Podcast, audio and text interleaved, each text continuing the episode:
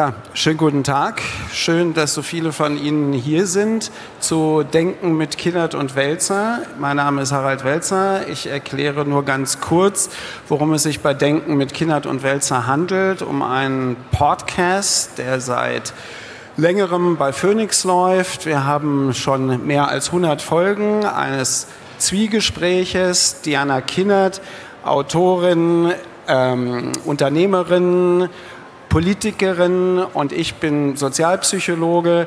Äh, und dieses Gesprächsformat zwischen uns sieht eigentlich so aus, dass wir uns einmal in der Woche über die aktuellen Themen der Zeit austauschen und ausdrücklich nicht austauschen, um Differenzen zu suchen, sondern austauschen, um zu versuchen, etwas weiter zu kommen in, der, in dem Nachdenken über die Probleme der Zeit. Wir haben jetzt heute eine Premiere, äh, dass wir einen Gast haben, Ahmad Mansour, äh, hier auf der Buchmesse bei, bei Denken mit Kinnert und Welzer.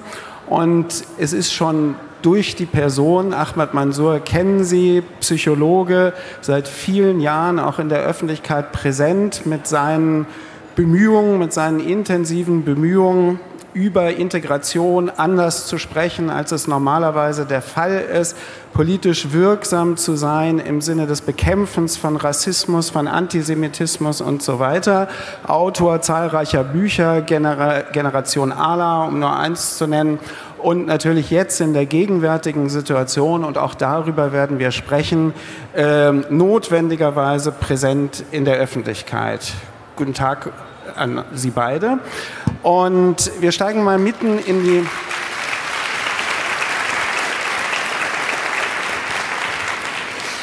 mitten in das Thema ein. Ich hatte mir bei der Überlegung, wie wir dieses Gespräch beginnen, eigentlich zwei Fragen gestellt. Die erste wäre, und damit können wir einsteigen, es ist ja bei vielen gesellschaftlich wichtigen Themen so, dass Menschen, die eine Expertise haben, sehr, sehr lange in der Öffentlichkeit sagen können, was sinnvoll wäre zu tun.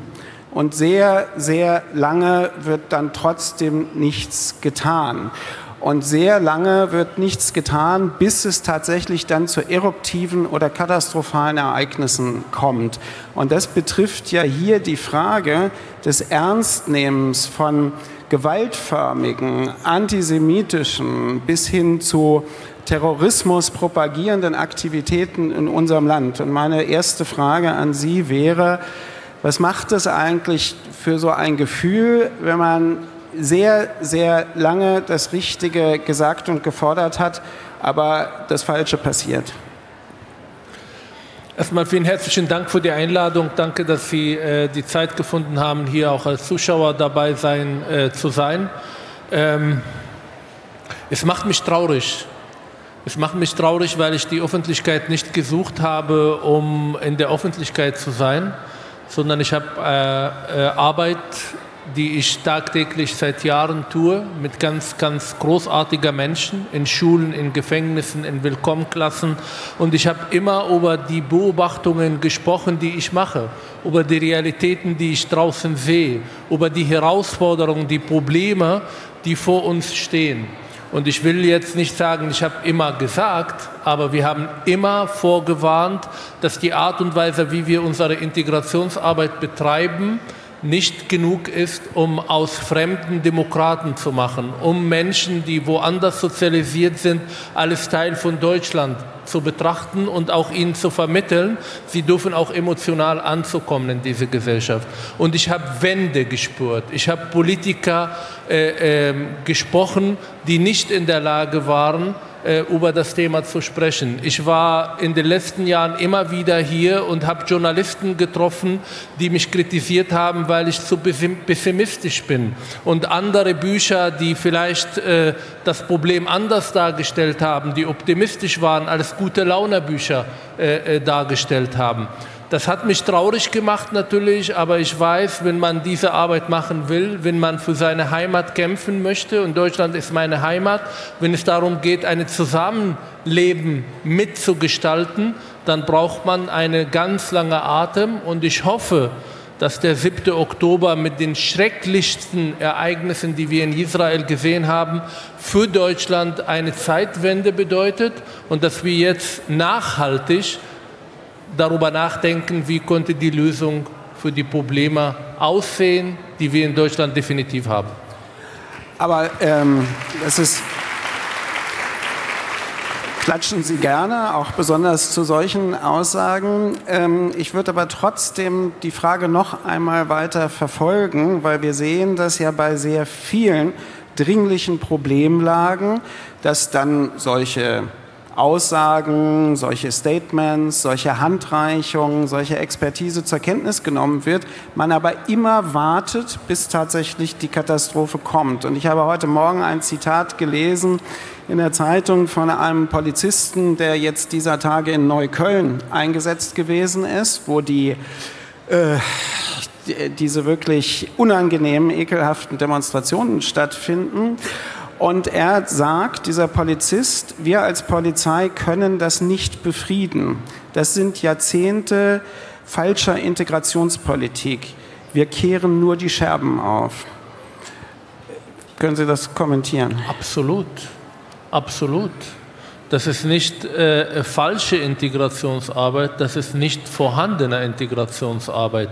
Wir haben Unterschiede zelebriert, statt festzulegen, was bedeutet ein Wir-Gefühl, was bedeutet zusammenzuleben, was sind die Grundwerte, die jeder bindend sehen muss und danach leben muss. Und diese Probleme ähm, werden sichtbarer, einmal in zwei Jahren. Also ich bin 20 Jahre in Deutschland, ich habe schon genug Debatten und dann gibt es ganz viele Politiker, die eigentlich die richtigen Worte finden. Drei, vier Monate später sage ich das, was die Politiker gesagt haben und wird alles rassistisch dargestellt weil es nicht nachhaltig ist, weil diese Auseinandersetzungen mit den Themen und wirklich ein Interesse an den Menschen vor Ort. Ich habe ein Interesse an den Menschen in Neukölln. Ich möchte sie erreichen, ich möchte sie gewinnen, ich möchte ihnen Angebote machen für ein demokratisches Miteinander, dass das nicht nachhaltig ist. Jetzt habe ich die Hoffnung, weil die Heftigkeit der Ereignisse, die lässt niemandem kalt, die ist so sichtbar, dass keiner sie ignorieren kann. Und jetzt habe ich die Hoffnung, dass das vielleicht eine nachhaltige Veränderung in unserer Gesellschaft dazu führen wird. Aber wie groß ist die Hoffnung, wenn wir ja sehen, dass immer die eine Krise die nächste Krise ablöst? Also wir haben ja oft Katastrophen äh, in ganz unterschiedlichen politischen Feldern gesehen und dann kommt immer diese Art von Bekennungskultur. Gerade jetzt treffen sich ja am Brandenburger Tor, äh, gibt es eine Solidaritätskundgebung, der Bundespräsident spricht. Wir können erwarten, dass es ein ausgesprochenes, ein großes Bekenntnis zur jüdischen Kultur in Deutschland gibt. Und trotzdem bleibt es ja manchmal einfach nur im Bekennen. Und auch die politische Lösung, die politischen Forderungen sind oftmals dahingehend, dass man sagt, die müssen sich jetzt hier alle bekennen. Und dann reicht es auch schon wieder. Also ist die Hoffnung wirklich groß genug, dass wir auch in dieser sehr schnelllebigen, oberflächlichen Krisenzeit, die ähm, vielleicht auch mentalen, intellektuellen Kapazitäten haben, um Integrationsprozesse wirklich zu vertiefen? Ich bleibe hoffnungsvoll, vor allem weil es ist messbar dieses Mal. Das heißt, wenn wir in drei Monaten jüdische Menschen in Deutschland fragen, ob sie immer noch Angst haben, ihre Kinder zur Schule zu schicken, dann hat, der, dann hat die Politik versagt. Und das werden wir auch tun. Und wir werden das Thema verfolgen. Und wir werden dafür sorgen, dass in diesem Land eine Atmosphäre herrscht, wo Menschen, egal woher sie kommen, egal welche religiöse Zugehörigkeit sie haben, sicher auf der Straße gehen. Und das kann man seit dem 7. Oktober über Berlin, über Frankfurt, über München, über Köln nicht sagen, wenn man Jude ist, wenn man Hebräisch spricht, wenn man eine Kippa trägt. Und wenn die Politik bereit, das als Realität wahrzunehmen, dann haben wir eine Bankrotterklärung ähm, für die nächste Generation. Und da glaube ich, dass keiner Interesse daran hat, dass es so auch weiterläuft. Nun wissen wir ja, dass wir gerade in diesem Zusammenhang vielleicht über einen migrantischen, muslimischen Antisemitismus sprechen. Das ist ja aber nicht der einzige, den es bei uns gibt. Wenn wir über die Fußballfragen vom FC Bayern sponsern aus Katar, die äh, jeden Monat Geld an die Hamas überweisen, wenn wir auch äh, Medien sehen, die in den vergangenen Jahren in ihren Überschriften immer schwer, äh, schwer vermissen lassen zu adressieren, von welcher Seite die Aggression ausging, dann ist es ja auch ein grundlegender Antisemitismus, der nicht nur migrantisch ist bei uns. Keiner behauptet, dass Antisemitismus ein rein migrantisches Phänomen ist. Ich sage es immer wieder und ich rede wirklich seit mehr als zwölf Jahren darüber. Antisemitismus ist herkunftübergreifend. Man findet ihn im Links, im Rechts, in der Mitte der Gesellschaft. Es gibt eben aber auch eine muslimische Antisemitismus und das müssen wir separat nennen, weil die Entstehungsgründe, die Narrativen, äh, die Konsume, die, also die Projekte oder die, die, die äh, Inhalte, die diese Menschen tagtäglich sehen, eine andere ist als in der Mehrheitsgesellschaft. Trotzdem müssen wir Antisemitismus als ein globales Phänomen betrachten und versuchen, da, wo Antisemitismus herrscht, zu bekämpfen. Und ja, es gibt Angebote und die müssen sehr unterschiedlich sein, um die Zielgruppe besser erreichen zu können. Also vielleicht an, die, an das Thema nochmal anknüpfend. Also nicht nur äh, Antisemitismus, der gewissermaßen auch das ist ja schon eine schräge Darstellung von außen kommt, sondern Antisemitismus, der auch in unterschiedlichen Milieus in diesem Land geprägt wird. Zum Beispiel auch in linken Milieus, von denen man eigentlich ja immer gedacht hat, okay, da spielen die Menschenrechte eine große Rolle, da spielt so etwas wie Liberalität eine große Rolle. Nun sehen wir, das ist erstens haben wir es schon lange gesehen, dass es eine lange Tradition des linken Antisemitismus gibt, aber in dem Augenblick, wo der sich mit den ganzen ähm, theoretischen Zugängen zu Postkolonialismus und Critical Whiteness und all solche Dinge verknüpft, feiert der auf eine merkwürdige Art und Weise wieder Konjunktur, dieser Antisemitismus. Und der ja, aber warum? Das, ja, genau. Das wäre ja die interessante fragen Frage. wir uns. Wir sind ja hier bei der Frankfurter Buchmesse. Wer hat diese Menschen hofiert? Wer hat sie zu Helden äh, hochstilisiert? Wer hat sie unhinterfragt, unreflektiert eigentlich als diejenigen dargestellt, die jetzt den Moral besitzen, die besser sind als alle anderen. Das war vorsehbar dass das da ist. Die Situation an den Elite-Universitäten, vor allem in den USA, aber auch in London, ist nicht seit dem 7. Oktober so. Sie ist seit mindestens zehn Jahren so, dass Juden, dass Israelis Angst haben, ihre Kinder dahin zu schicken, weil es eine so aggressive Art von Antisemitismus, der übrigens auch die Zusammenarbeit mit den äh, islamistischen und pro-palästinensischen Antisemitismus sucht. Das sehen wir ja in den letzten Jahren massiv immer wieder. Das sind nicht nur die Muslime oder die Migranten oder die Palästinenser. Die arbeiten Hand in Hand mit linksradikalen Akteuren, die äh, jetzt in aller Deutlichkeit zeigen, wo sie stehen. Und wenn sie nicht mal in der Lage, Flyer von entführten Babys zu akzeptieren auf die Wänden und sie dann zerreißen, dann zeigt er, wie A, wie ideologisch sie agieren und B, wie empathielos diese moralischen Menschen, die eigentlich immer für Minderheiten da sind, die immer gegen Rassismus und gegen Diskriminierung für eine äh, äh, äh, Gesellschaft, die gleichberechtigt agiert, das ist alles auseinandergebrochen, das ist alles zunichte gemacht mit den Reaktionen, die wir seit dem 7. Oktober auch hier in Deutschland, aber auch im Westen sehen. Ich würde jetzt gerne die Frage stellen, warum das eigentlich als links bezeichnet wird, weil für mich ist da gar nichts links dran. Aber die Frage lassen wir mal weg. Ich würde eher auf das, womit wir angefangen haben zu sprechen. Wir sehen ja in dem Fall zum Beispiel, dass Universitätsleitungen in der Regel ihrer Verantwortung gar nicht nachkommen, die Freiheit von Wissenschaft zu unterstützen und zu verteidigen gegen solche Übergriffigkeiten. Gibt es viele Beispiele in Deutschland noch nicht ganz so schlimm wie in den USA oder auch in England, aber die Tendenzen sind da. Ähnlich haben wir es bei vielen Ereignissen der vergangenen Jahre, dass auch Politik nicht hinreichend reagiert und nicht hinreichend klar macht. Das heißt, eigentlich ist ja bei einer Arbeit, wie Sie sie machen und viele andere versuchen sie zu machen, ist ja die Voraussetzung auch, dass man in den Konflikt geht, dass man bereit ist, Auffassungen mitzuteilen, obwohl die erstmal dann die Reaktion nach sich ziehen, oh Gott, das gibt aber Probleme, wenn wir das machen.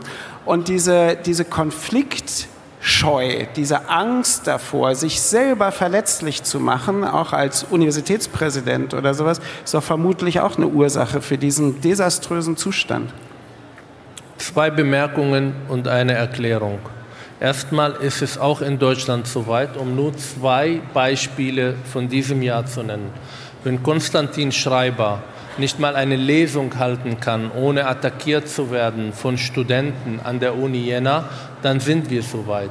Wenn an der Uni Frankfurt nicht mal eine Tagung zum Thema Migration gehalten werden darf, ohne dass die Studenten draußen Nazi rausrufen, ja, Nazi, wir sind Nazis, wir sind Rassisten, weil wir über Integration und Migration sprechen wollen und einen gewissen realistischen Blick auf dieses Thema reinbringen wollen. Das ist die Realität. Und zweitens, wer denkt, dass Demokratie Harmonie bedeutet, wer denkt, dass Demokratie Konsens bedeutet, hat Demokratie nicht verstanden.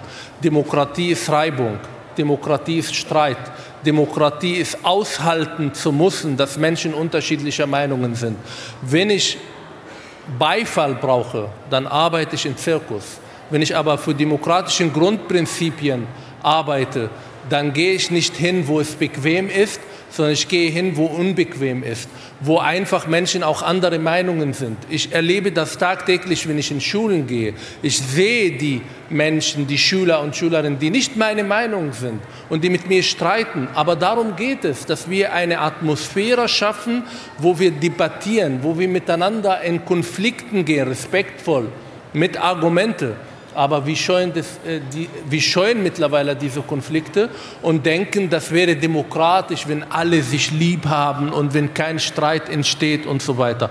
Und Politiker, die ihre Politik so anrichten, dass sie nur da sind, wo es, wo es bequem für sie ist, das sind keine Führungsfiguren. Das sind Menschen, die einfach in unserer Gesellschaft nichts zu suchen haben.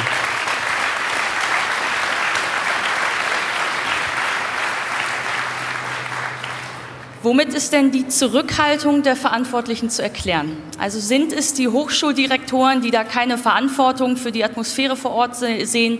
Sind es die Politiker, der Staat, die da irgendwie weggucken? Ist das die Feigheit vor irgendeiner Medienschelte? Ist es die Feigheit, irgendwie die Angst, die Unsicherheit, sich irgendwie angreifbar zu machen?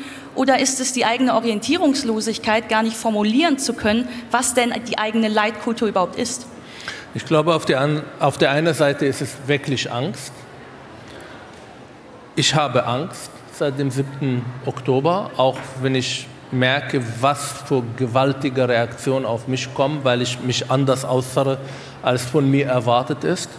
Und zweitens, und das ist noch wichtiger, ich habe ja in der Öffentlichkeit in den letzten sieben Jahren sehr oft beobachten müssen, wie Figuren, die sehr kritisch waren, die auf meiner Seite stehen, den bequemsten Weg gesucht haben und die auch angefangen, eine andere Sprache, eine andere Prioritäten halt für sich zu setzen, um überhaupt überleben zu können in der Öffentlichkeit. Es ist nicht bequem, kritisch zu sein. Es ist nicht bequem gewesen, kritisch zu sein in diesem, in diesem Bereich, weil Diffamierungs- Rufmordkampagnen als rassistisch dargestellt werden. Keiner will irgendwie äh, sich blicken lassen mit solchen Leuten, die immer Krawalle machen und so weiter und so fort. Und das hat mit der Annahme, dass Diskussion, der unbequem ist, etwas, was man vermeiden muss. Und deshalb verstehe ich, dass diese Leute einfach den bequemsten Weg suchen und nicht diesen richtigen Weg gehen, der einfach nicht so einfach ist. Aber es gibt ja eine Verantwortung, und zwar bei denjenigen, die den Staat repräsentieren, die sagen, wir sind die Demokratie, wir sind der Rechtsstaat, wir sind die Verfassungstreuen, wir haben Werte. Und wenn genau das nicht eingehalten wird, wenn diese roten Linien ständig übertreten werden, dass keiner mehr ganz genau weiß, was macht die Mitte unserer Gesellschaft eigentlich aus? Ist es dann wirklich die Angst oder hat es damit zu tun, dass Verantwortliche eben gar nicht wissen, wer sie sind und wohin wir wollen? Äh, ich glaube, wir haben noch nicht verstanden, dass wir in einem ganz neuen Zeitalter leben.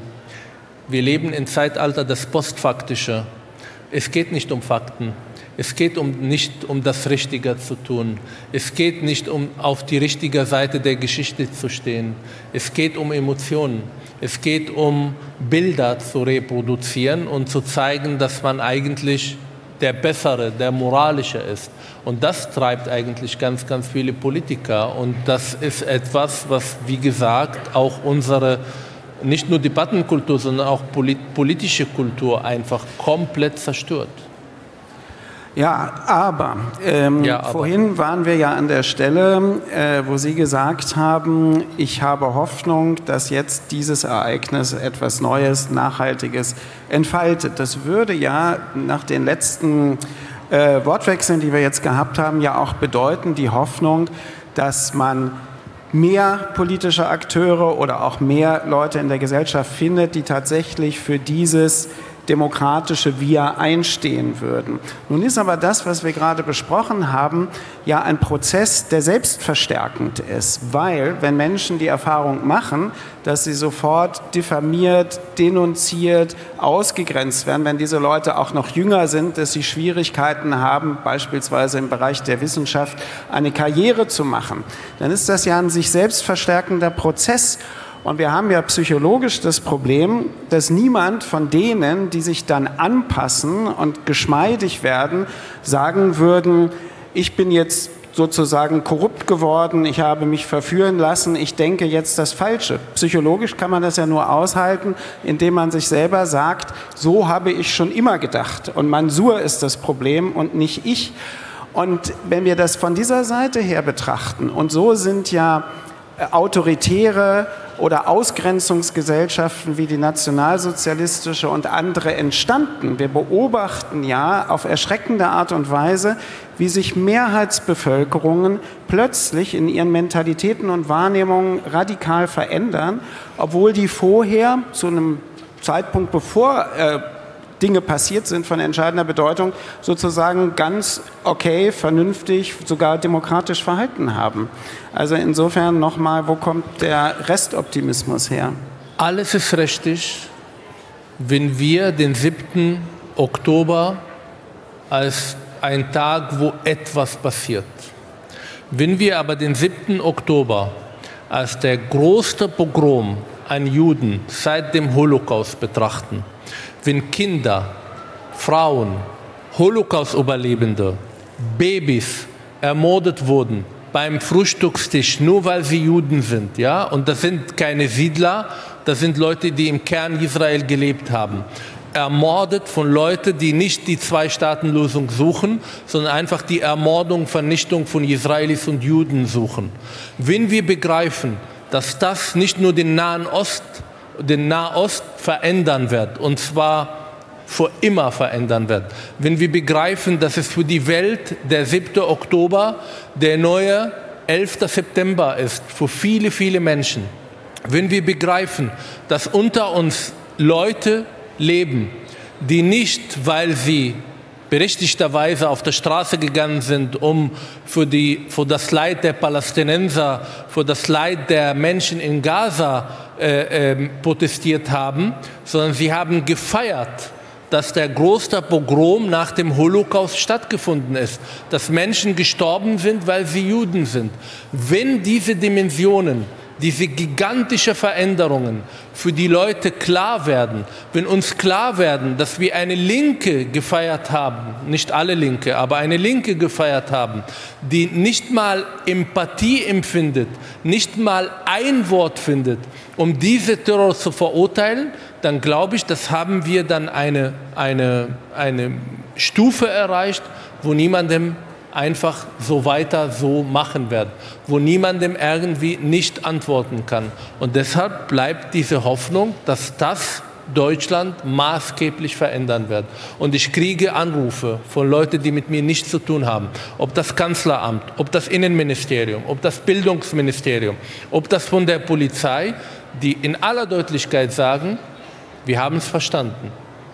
Bleibt zu hoffen, wie nachhaltig wir haben es verstanden bleibt ich bin aber noch hoffnungsvoller in diese hoffnungslosen Tage. Ja, hoff hoffnungs.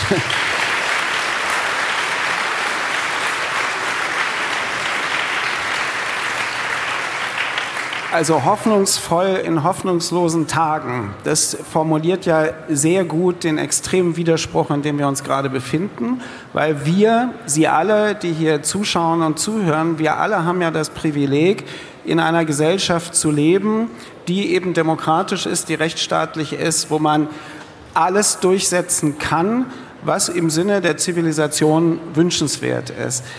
Ich finde immer das Interessante, und da ist, Sie können ja jetzt de facto nicht mitreden, aber ein Publikum, was da ist, ist ja, glaube ich, immer dann auf der Seite dessen, was jemand wie Herr Mansur sagt oder was wir sagen würden. Was wir aber auch weniger sehen in den letzten Jahren, ist tatsächlich auch das aktive auf die Straße gehen gegen Bestrebungen, die rechtlichen Regulierungen etwas weiter auszulegen, Fragen, was das Asylrecht angeht, Fragen, was äh, Verletzungen von Menschenrechten angeht. Und es wäre ja interessant, einfach auch zu gucken, auch um die Hoffnung von Herrn Mansur etwas weiter zu unterlegen. Können wir denn eine Hoffnung haben, dass es auch eine Reaktivierung aller Freundinnen und Freunde der Demokratie gibt? Weil wir wissen, auch das ist historisch der Fall, die Weimarer Republik zum Beispiel ist nicht daran zugrunde gegangen, dass es zu viele Feinde der Demokratie gegeben hat, sondern zu wenig Freunde. Und Freundinnen und Freunde zeichnen sich ja dadurch aus, dass sie an der entscheidenden Stelle aktiv werden, auch wenn es eben konflikthaft ist und was kostet. Ich hoffe, dass wir in ein paar Stunden Bilder aus Berlin sehen werden von den pro-israelischen Demos, die in aller Deutlichkeit zeigen, wir sind die Mehrheit und dass Leute auf der Straße gehen und ein Zeichen setzen. Ohne diese Zeichen sitzen wird es nichts sich verändern. Und ich möchte niemanden mehr haben, der mir E-Mails schreibt oder nach Veranstaltungen zu mir leise kommt und sagt, großartig, was Sie machen, Sie sind mütig. Ich brauche das nicht.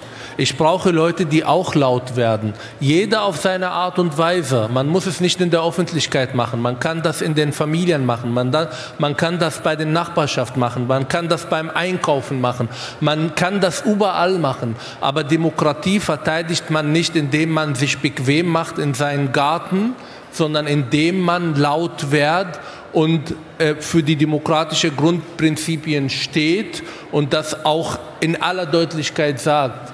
Das vermisse ich in den letzten Jahren. Ich vermisste auch, als ich selber angegriffen wurde, weil äh, Menschen auch mich stumm schalten wollten, ganz viele großartige Demokraten, die immer super laut waren, aber wenn andere betroffen sind, dann sind sie leise und brauchen Wochen, bis sie irgendwie ein Statement von sich geben. Das brauchen wir nicht mehr. Nie wieder ist jetzt. Nie wieder ist jetzt.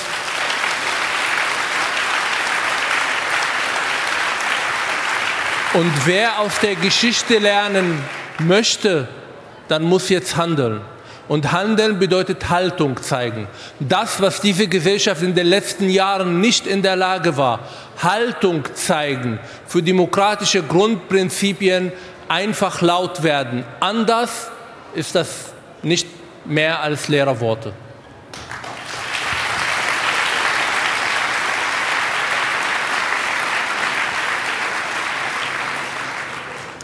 Ich bin auch in dieser Erwartung der, der Mehrheitsbilder aus Berlin heute.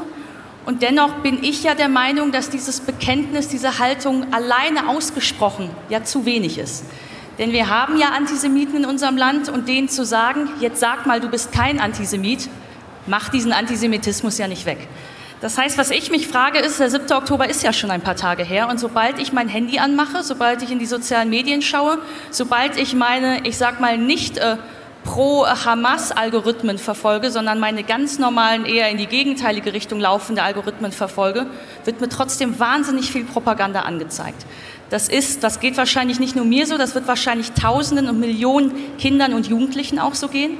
Und dann ist halt die Frage, was nützt es, wenn wir uns hier auf den Bühnen, auf den Straßen einig sind, diese Haltung, die Haltung muss so und so aussehen und dann trotzdem irgendwie unterm Radar manchmal in Haushalten, manchmal auf Schulhöfen, wo die Ressourcen nicht da sind, in Integrationsprozessen, wo die Kapazitäten nicht richtig eingeschätzt werden, im Internet, das nicht reguliert ist, wenn da trotzdem das Gegenteil passiert. Ja, wie oft sagen wir, dass die Ressourcen nicht da sind? Wie oft sagen wir, dass diese leeren Parolen von wir haben Platz nicht reicht, um Menschen hier aufnehmen zu können? Wie oft sagen wir, dass es nicht um Zahlen geht, sondern um Seelen, um Menschen, um Einstellungen, die diese Menschen mitbringen? Und wenn wir das richtig machen wollen, dann müssen wir diese Menschen begleiten, dann müssen wir ihnen Angebote machen, dann müssen wir einen emotionalen Zugang ermöglichen in der Mehrheitsgesellschaft. Das haben wir alle vernachlässigt, weil wir blind irgendeine Ideologie gefolgt hat, die sagt, jede Begrenzung ist bösartig und wir haben eigentlich die Menschen, die wir schützen wollen, im Stich gelassen. Wir haben sie reingelassen und die sitzen seit acht Jahren in Asylheimen, ohne dass sie überhaupt eine Chance haben, Teil dieser Gesellschaft zu sein. Zweitens, diese Veränderung sind Prozesse. Die werden auch nicht in drei Jahren zu Ende gehen. Aber wir müssen endlich verstehen, wo die Musik sich spielt. Und die Musik, und das sagen Sie zu Recht, spielt in den sozialen Medien. Das sind nicht nur irgendwelche Inhalte, das ist eine gezielte Propagandamaschinerie. Ich nenne sie eine Giftfabrik eigentlich, die massenhafte Inhalte produziert, die undemokratisch sind, die hitzerisch sind, die gegen die Menschenrechte, die antisemitisch sind und wir sind gar nicht da. Ich sage es immer wieder, wo ist die Gegennarrative? Wo ist die Bundeszentrale für politische Bildung? Wo ist die äh, Politik, die eigentlich auch sichtbar in der Lage sind, auch in sozialen Medien ähm, Bilder zu produzieren, um diese Generation auch emotional zu erreichen. Wir haben Radikale aller Sorten, die diese Orte, Sozialmedien, für sich beanspruchen. Das sind ja gesetzfreie Räume geworden. Und auf der anderen Seite Demokraten, die immer noch Broschüren produzieren und hoffen, dass sie damit Jugendliche erreichen. Aber geht es dann nicht sogar noch weiter, dass wir nicht innerhalb dieser Medien und dieser Räume Leute brauchen, die da auch die Gegenhaltung zeigen, sondern dass wir mal selber hinterfragen müssen, dass der Raum an sich gar kein demokratischer ist. Also das, wovon wir ausgehen, wir haben die gleichen Informationen, wir begegnen uns auf Augenhöhe, jeder kann jeden erreichen. Also diese ganz demokratietheoretischen Voraussetzungen, Gebe ich Ihnen sind recht? ja in dieser algorithmischen Welt gar nicht mehr gegeben. Gebe ich Ihnen recht, aber dieser Zug ist abgefahren. Wollen Das Sie klingt jetzt, ja nicht mehr so wollen Sie jetzt die sozialen Medien dicht machen? Das wird nicht funktionieren. Sie werden schon Wege finden, das schaffen nicht mal autokratischen Systeme, die Interesse haben, dass die Leute keine andere Information bekommen, als äh, äh, was sie für legitim halten. Und trotzdem funktioniert es nicht. Deshalb ist die Lösung, jetzt das als das Projekt der Zukunft zu betrachten und massiv, massiv dazu investieren, um Gegennarrativen zu schaffen. Ansonsten können wir unsere Schulen dicht machen, weil das, was wir in acht Stunden in der Schule vermitteln, das wird ja im Nachmittag in 20 Minuten eigentlich fertig gemacht.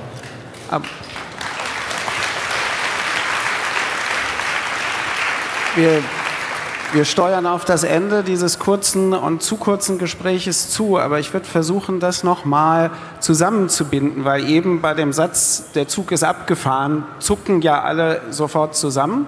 Und wir sind ja in der Spannung, Dinge realistisch zu sehen, realistisch benennen zu müssen, daraus Schlussfolgerungen zu ziehen und gleichzeitig aber nicht den Eindruck zu erwecken, die Politik muss handeln, die Medien müssen handeln, immer muss ja immer jemand anderes handeln. Nee, alle. Wir müssen handeln. Ja, das ist ja das Prinzip der organisierten Verantwortungslosigkeit. Irgendjemand muss immer handeln, irgendjemand muss beauftragt werden, heißt, ich muss es nicht tun. Ich möchte in dem Zusammenhang einfach eine Anekdote erzählen, die mir vor ungefähr 60 Minuten widerfahren ist, als ich am Messestand gewesen bin. Ein älterer Herr oder alter Herr, 81 Jahre alt, auf mich zukommt und sagt, mit Ihnen möchte ich gerne reden, weil ich war 50 Jahre Sozialdemokrat, jetzt habe ich die AfD gewählt, hier in Hessen. Und dann habe ich den angeguckt und habe gesagt, aber wie können Sie denn das tun? Und da sagt er, ja, mir hört ja keiner zu und so. Und dann sage ich, deshalb sind Sie als Sozialdemokrat, wählen Sie Menschenfeindlichkeit? Was ist das für eine Begründung? Ja, äh, die tun ja eigentlich nicht mehr das, was ich so will. Da sage ich, Willy Brandt würde sich jetzt in dem Augenblick im Grabe umdrehen, weil Sozialdemokratie ist eine Partei, die für Gerechtigkeit ist, die für Menschenrechte ist und sonst was. Wie können Sie denn hier öffentlich stehen und sagen, ich habe die Menschenfeinde äh, gewählt? Und da guckte er zunehmend irritiert und sagte dann, naja, ich äh, überlege es nochmal. Und dann habe ich gesagt, machen Sie das nie wieder. Und es ist ja genau die, die Alltäglichkeit, und Ahmad Mansour hat es ja vorhin gesagt, die Politik findet am Frühstückstisch, die findet in der U-Bahn, die findet auf der Straße, die findet auf der Buchmesse und bei jeder Gelegenheit statt. Und Demokratie und Recht kann man nicht delegieren. Das sind wir alle. Und wir sind in dem Sinne verantwortlich dafür, dass Leute wie Ahmad Mansour die Arbeit erfolgreich machen können, die sie mit aller Anstrengung machen.